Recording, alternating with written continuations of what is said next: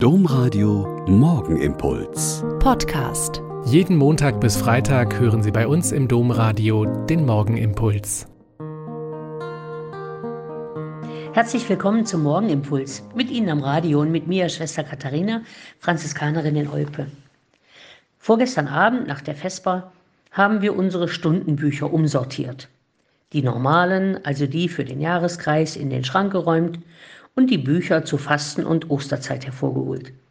Und manche von uns hat im Stillen gedacht, ah, okay, Buße, Reue, Fasten, Lieder in Moll statt in Dur und kein Halleluja und so. Und dann wurde es kompliziert. Die Hymnen separat im Buch, die Psalmen nochmal an einer anderen Stelle, die Lesungen und der Rest nochmal an einem anderen Ort.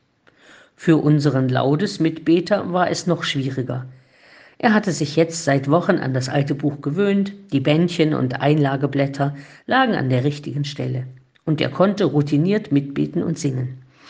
Ach, und jetzt wieder alles neu und anders, und es braucht wieder Übung, bis man richtig drin ist.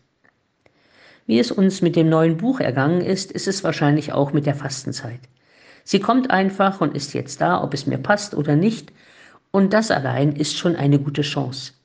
Es ist nicht so verkehrt, mal aus den Routinen herauszukommen und etwas anders und neu zu machen. Und diese ersten Tage nach dem Aschermittwoch sind noch solche Tage. Viele von uns und von Ihnen haben vielleicht schon eine Idee, was Sie in dieser Zeit machen oder lassen wollen. Aber es ist noch neu und ungewohnt. Und weil in diese ersten Tage der Fastenzeit, genau heute, der Jahrestag des Angriffskrieges Russlands auf die Ukraine fällt, bekommt dieser Tag und diese Zeit nochmal eine andere Färbung. Viele Menschen spüren seit Beginn dieses Krieges, wie dankbar sie sind, dass es so viele Jahrzehnte Frieden in Europa gab und sind gern bereit, den Flüchtlingen aus der Ukraine zu helfen. Sie investieren Zeit und Möglichkeiten, um ihnen beizustehen oder spenden Geld an Hilfsorganisationen, die sich um Kriegsflüchtlinge kümmern. Ich finde es eine wunderbare Entscheidung. Aus der Dankbarkeit für das eigene Leben in Frieden, denen beizustehen, die von Krieg und Leid und Tod bedroht sind.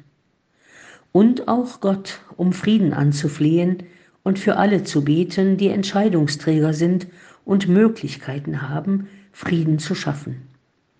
In vielen Kirchen gibt es heute Friedensgebete aus Anlass dieses Tages, auch hier in Olpe. Nehmen Sie sich die Zeit zum Mitbeten und in Gemeinschaft zu danken und zu bitten, um Frieden und um Gottes Hilfe für alle Menschen.